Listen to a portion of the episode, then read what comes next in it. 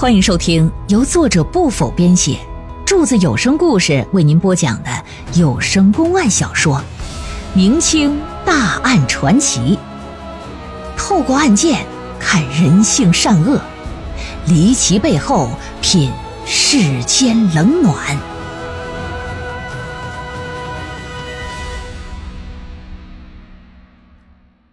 建阳惊吓死亡案第二回。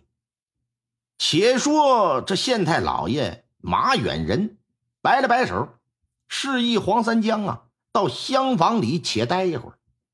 黄三江走了之后，马远仁一伸手，将运哥就给搀扶起来了，啊，叫他少要担惊，是休要害怕，然后了解一下他以及他的家庭情况。你把你来到这里。见到杜韶要死的过程，说一下。问这句话的时候，马远仁是一直盯着运哥的眼神啊。呃，回老爷，黄三江让我到他家来找他娘子要钱，呃，送给他继续赌。我这平日里和他关系平时不错呀，我就答应他了。我就跑来他家，我到门口的时候，就见这院门啊是敞着的。进到院子来呀，我就问。我说婶子，你在家吗？问了两声，我的声音也不是特别大呀，可是没有任何人答应我。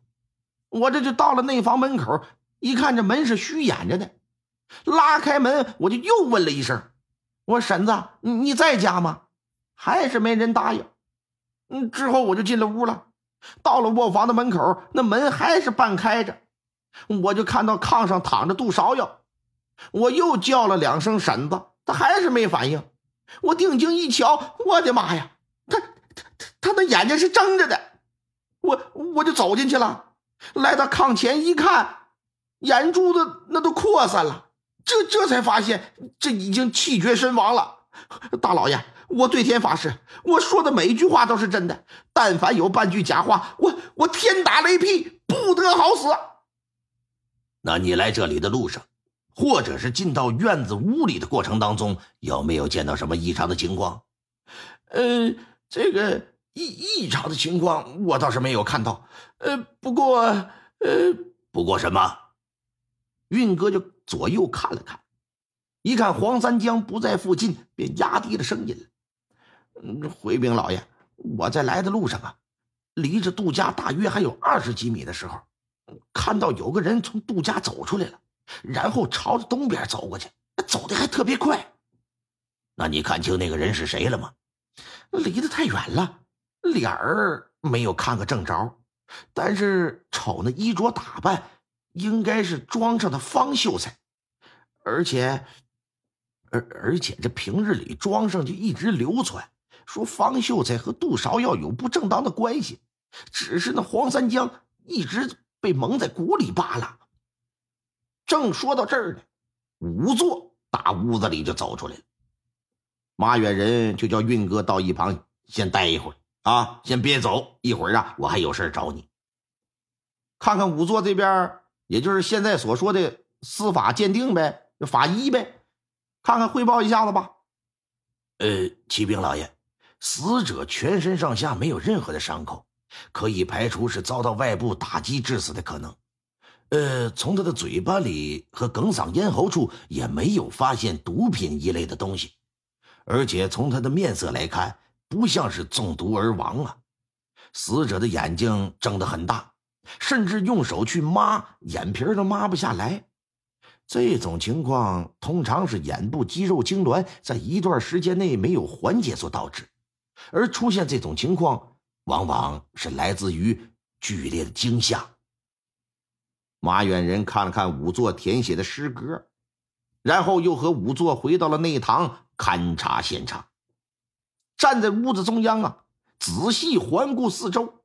之后，马老爷这眼睛可就定格在炕上杜芍药那身上。黄三江说：“他离开家的时候，杜芍药在睡觉，而杜芍药死后的姿态，明显不是心急突然发作。”在睡梦中死的，否则他应该是躺在凉席上和枕头上，而不是侧身躺在炕中间。又睁着眼睛，所以他应该是受到了某种惊吓，导致心脏无法承受而亡啊。那老爷，黄三江那边怎么说？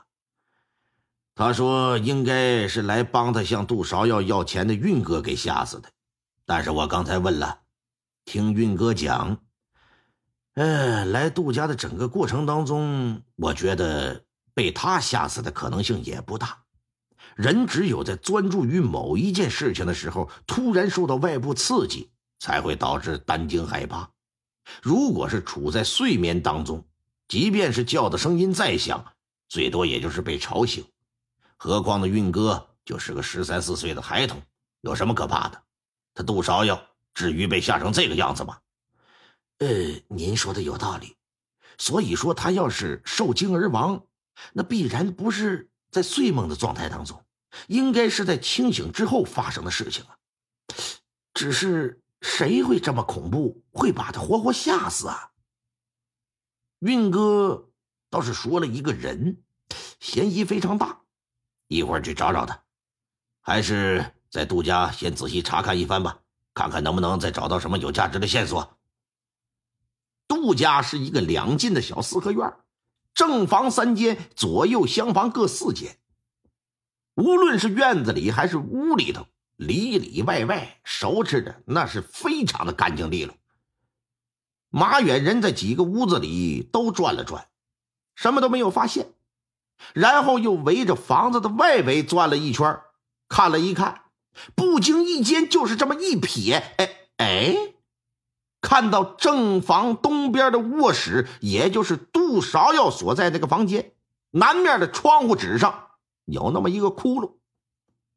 这窟窿啊，在最右侧窗户的右下角上，只有成年人半个手腕的粗细，不是很大。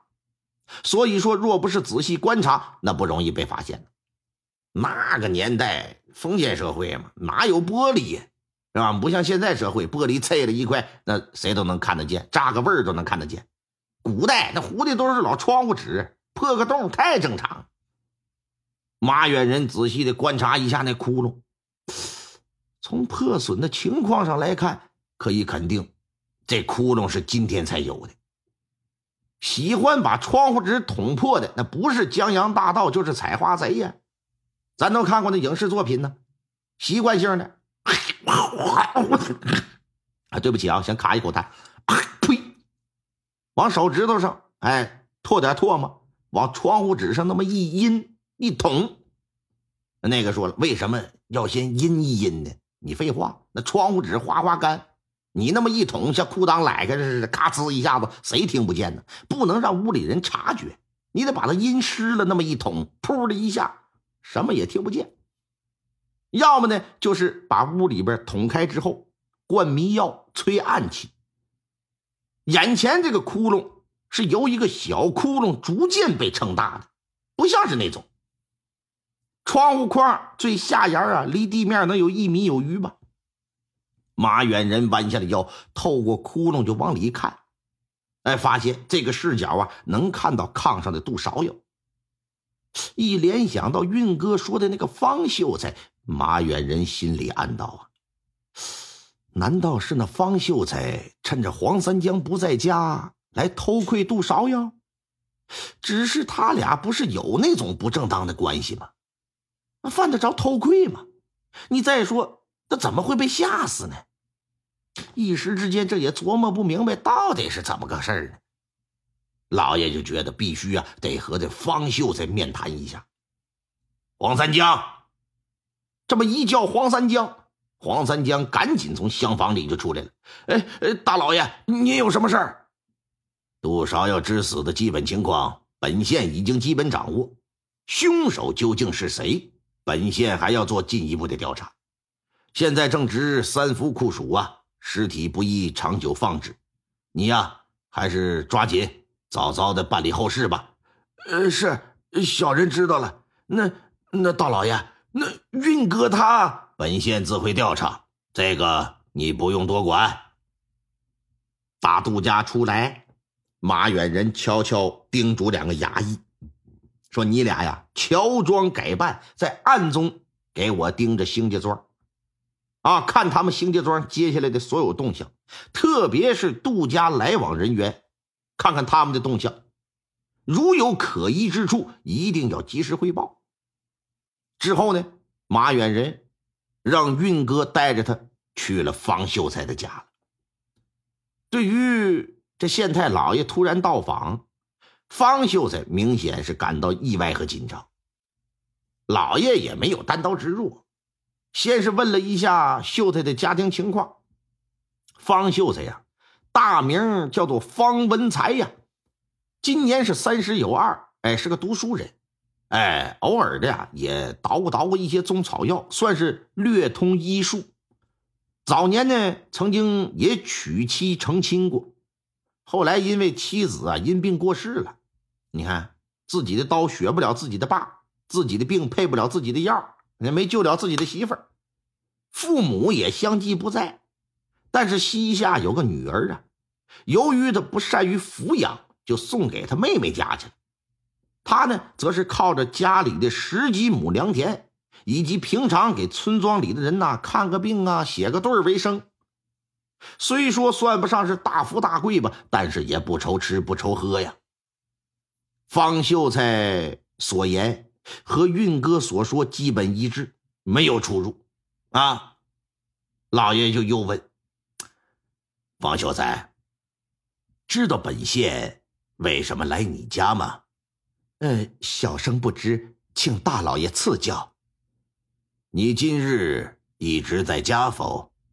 呃，小人中午时分去了一趟唐六子家，他家孩子暑湿感冒，小生前去诊治开了药。因为关系要好，小生没有收他的诊治费，他过意不去，就留我在他家吃了酒饭。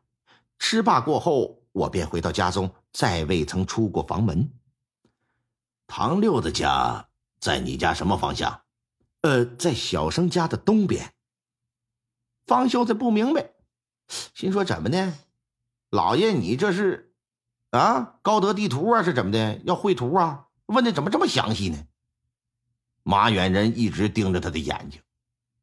你确定你从唐六子家出来就直接回到家了？呃，小生非常确定。但说这句话的时候，这秀才的眼神唰的一下就有多闪。马远人看了看一旁的运哥，运哥点了点头，绑了，带回县衙。哎，大人，小生犯了什么王法？喝喝喝喝喝什么喝？不用装傻，到时你自会知晓。听众朋友们，本集播讲完毕，感谢您的收听。